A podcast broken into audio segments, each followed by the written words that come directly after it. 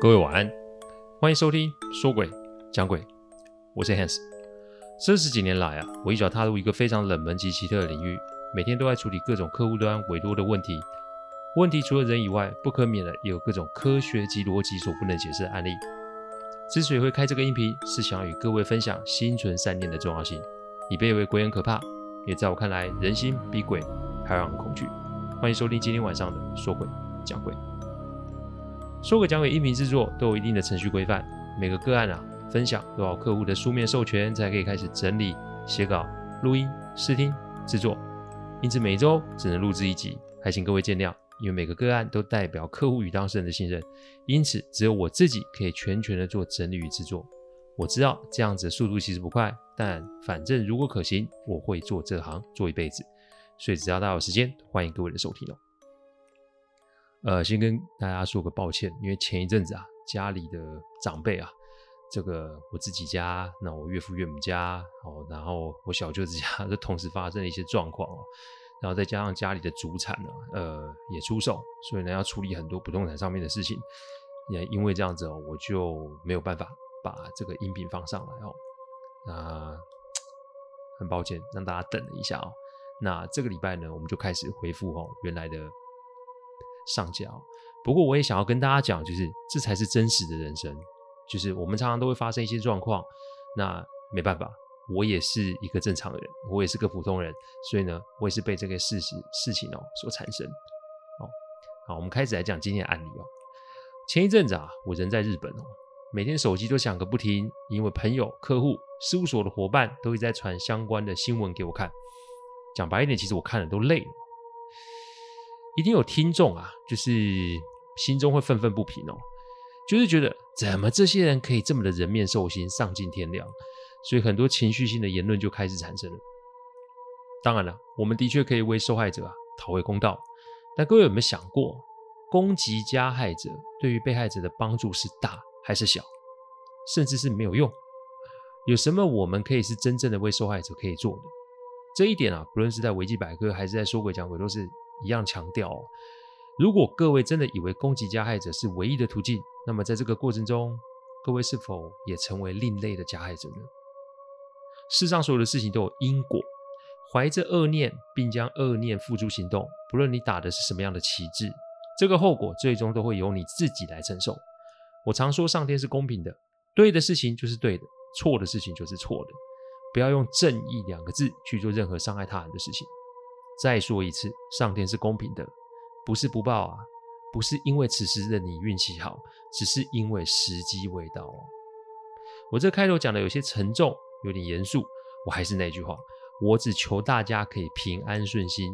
任何的代价，任何时代都是有乱世，有好事，选择用什么方式去应对，这是每个人的自由及选择。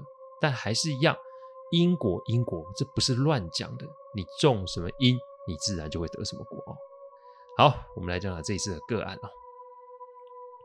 我们俩都会面临到生离死别的事情哦。去年光是我们家族就走了两个长辈，其中还有一位是自小把我带大的阿姨哦。那种感觉真的是痛彻心扉哦。我记得啊，以前啊，我外婆刚过世的时候，我的母亲啊，也是至死都不想接受这个事实，每天晚上都坐在客厅里偷哭哦。他也有想过要透过观落阴来看看我外婆在那个世界是否安好。今天要讲的就跟观落阴有关。什么叫观落阴呢？文字是这么说的：观落阴啊，是一种超自然现象，最早啊源自于巫术哦，成为道教方术观灵术字的一种。它的意思是指啊，活的人的魂魄跟随啊做法者的指引，进行啊出体。到阴曹地府去旅游啊，观落阴啊，流行于华人社区。地狱游记啊，也就是记录啊观落阴行为的书啊。观落阴啊，的确，嗯，它的真确性啊还不能证明。但很多台湾宗教团体啊，在当地举办观落阴啊旅行团，而且声称这个真的正确性。当然，也有催眠师认为啊，观落阴是催眠现象的一种。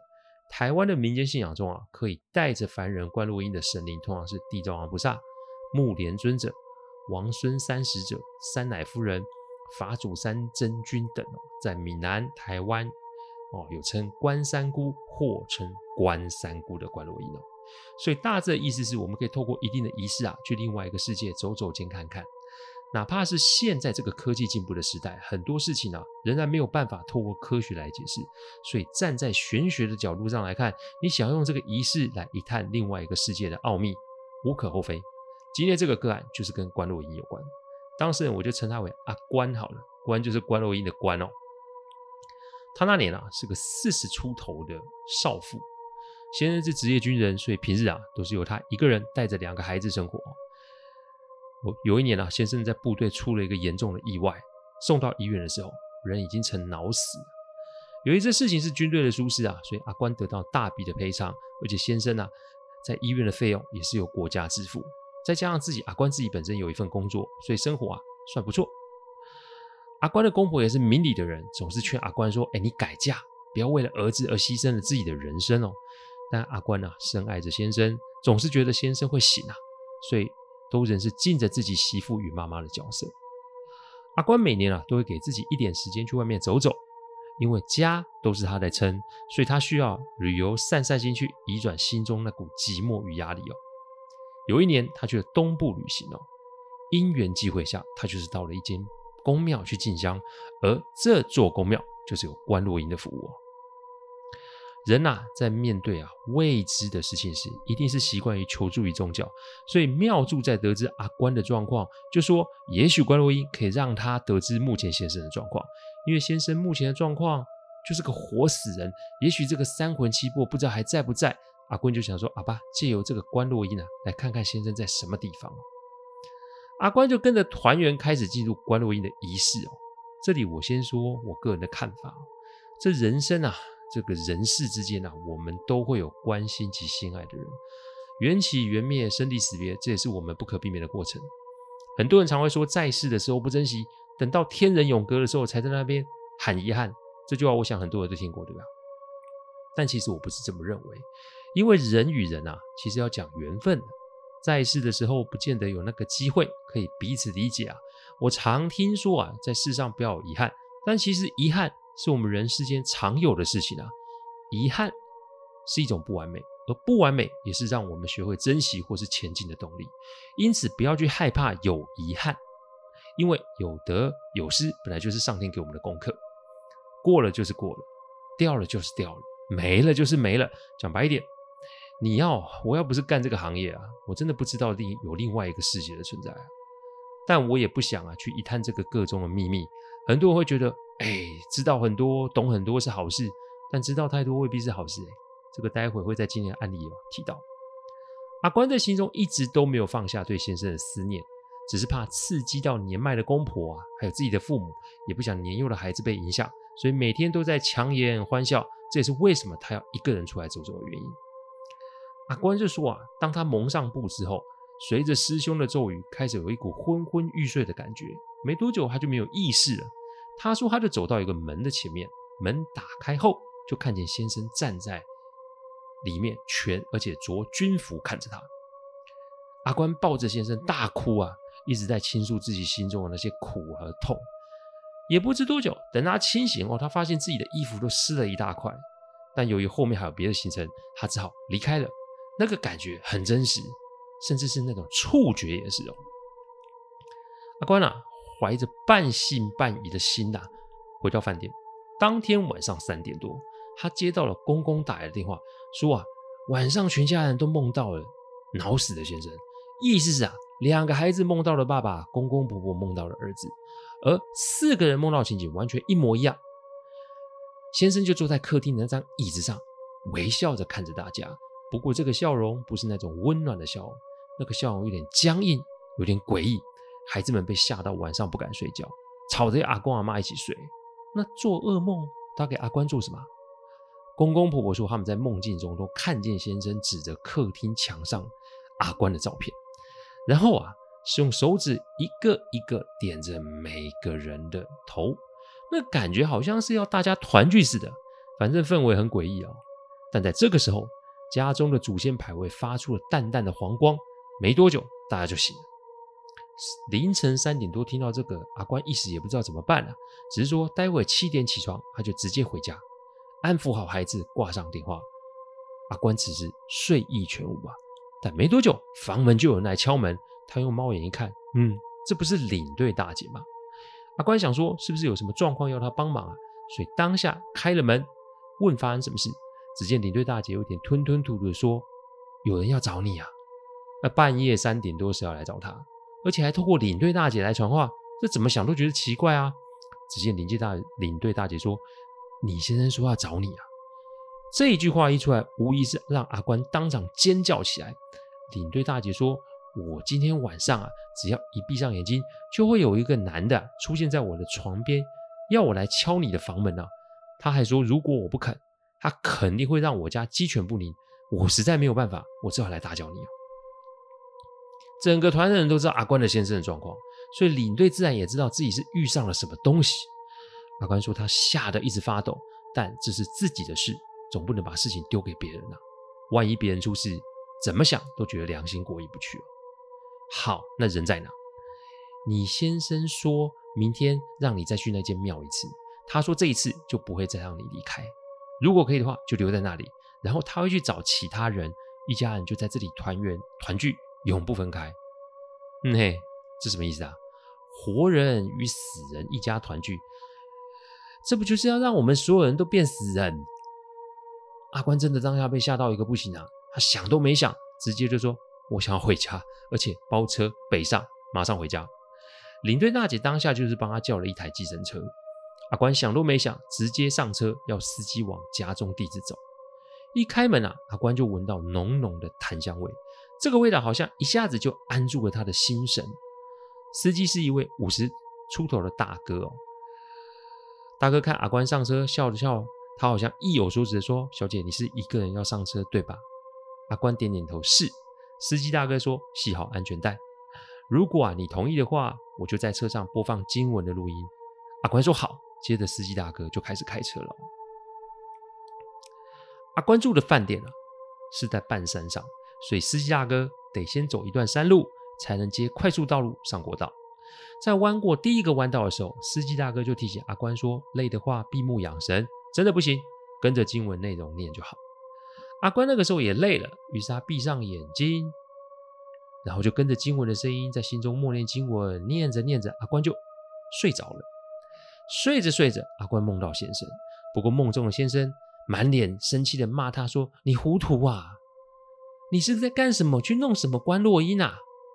先生跟阿关说：“那个庙根本就是间阴庙，而他所见的那个人不是先生啊，那个东西其实是那个庙里面所供奉的小鬼啊。”先生要阿关不要再去那间庙，然后说：“司机大哥是一个有修的人啊，待会醒来过后，开口要这位大哥帮忙就好。”事情才有机会可以解决。先生要阿关放下他，因为哪怕现在脑死，但是他其实真的已经在另一个世界了。两个人此生已经没有缘分。如果他真的认识别人，就去追寻自己的幸福，不要再执着他俩的缘分。阿关醒来，发现天色亮了不少，车子平稳的在高速公路上行进。阿关看了手表，已经早上七点多了。他足足睡了两个半小时哦。司机大哥看他醒来就说：“正好附近有个休息站，要不要下去吃点东西休整一下？”阿关说：“好。”两个人到了休息站，就找了一间咖啡啊听，点了东西，边吃边聊。阿关想着说要怎么跟这个司机大哥开口求助的时候，司机大哥就说：“你昨天晚上要上车的时候，我看到有一个小鬼在车子后面眼巴巴的瞪着你。”但因为我的车子有加持过，所以他进不了车身。我们在开车下山的时候，这个小鬼一直紧随在后。他在我们的车后足足跟了一个多小时，这还是因为天亮，他不得不离开。我们相遇不是偶然哦，我不清楚你是触犯了什么禁忌哦。不过啊，我自己是没有办法帮你解决问题。不过我认识可以帮忙的人，而那个人是谁？就是我啦。其为这位司机大哥啊，我叫杨哥啊，杨哥啊，早年也是个江湖人啊。先来说说我是怎么认识他的。杨哥以前啊是开地下钱庄的，早年这个讨债啊，可让自己啊进出警局，甚至是监狱多次哦。我之所以会认识他，是因为有一次他中邪哦。他是怎么中邪的？就是逼债啊，逼到对方一个不行，结果这个对方啊一时想不开，就在自宅自杀。不过这个对象啊，由于欠了太多人太多家的钱，因此这个也没有办法用法律上来论断是谁要负上责任。但怪就怪在自从那次之后，杨哥每天晚上都没有办法睡觉。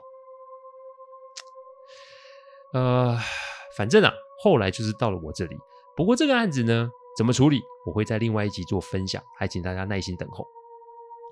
所以杨哥啊，就阴错阳差的就开始了自己的修行之路啊。而他就是开着计程车，每天跑来跑去的去帮助跟他有缘的人。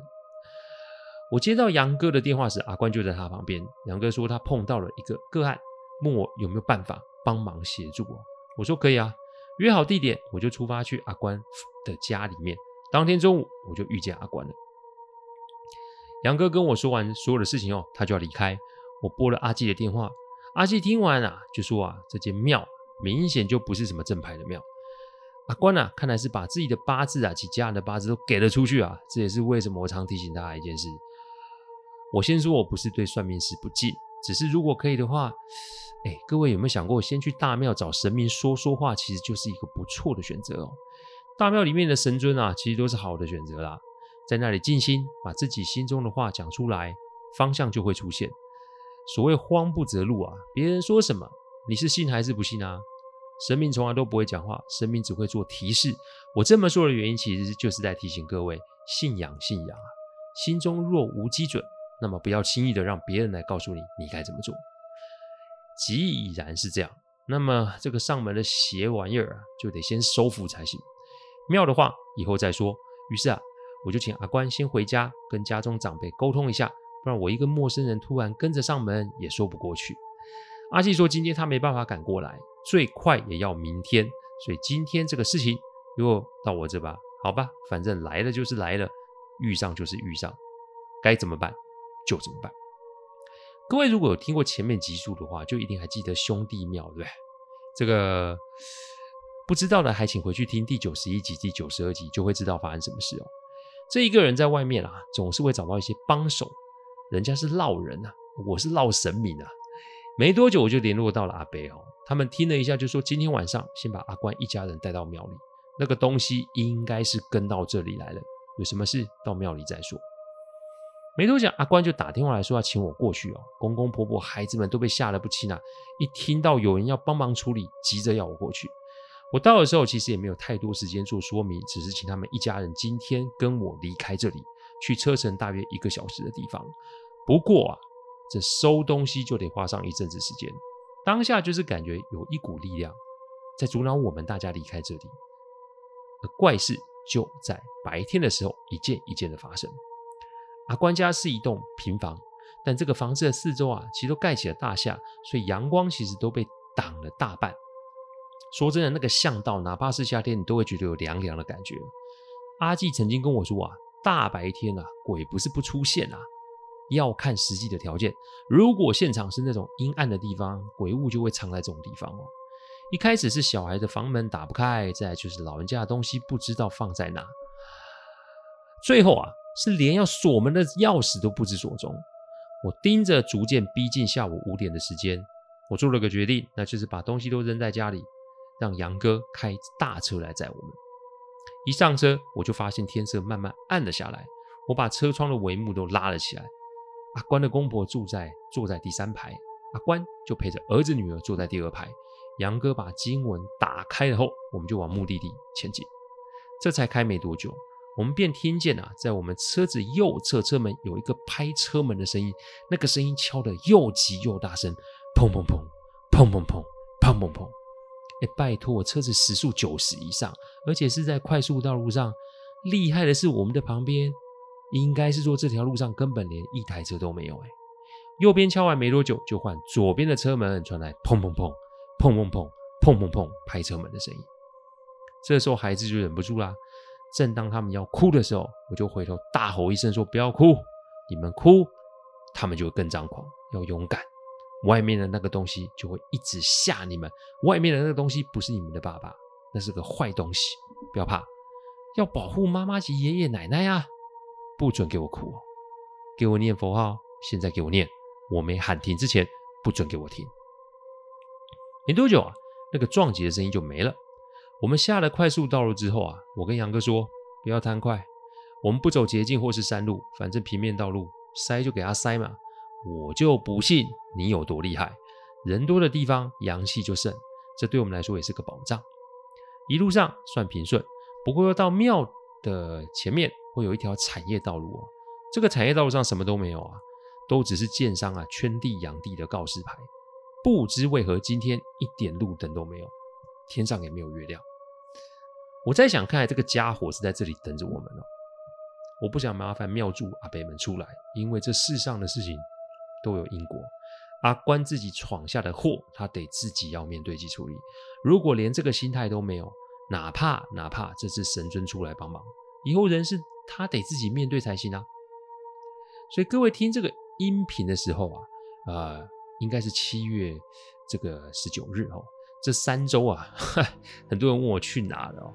就是忙很多事情啊，人就是这样，唉。不过有一些心得啦，就是人就是这样，为了眼前的利益啊，都会忘了自己以前做过什么事。我在处理家族财产的过程中啊，看见人性的扭曲啊与自私哦。但我在想，是不是我这个过世的阿姨把这件事情交给我办，好让我可以与这些混蛋王八蛋、混账王八蛋的缘分走到一个尽头？我不是圣人啊，所以我会有情绪哦。我给自己一点点休整的时间，因为那种过往的回忆浮现所造成情绪的起伏，并没有那么好消化。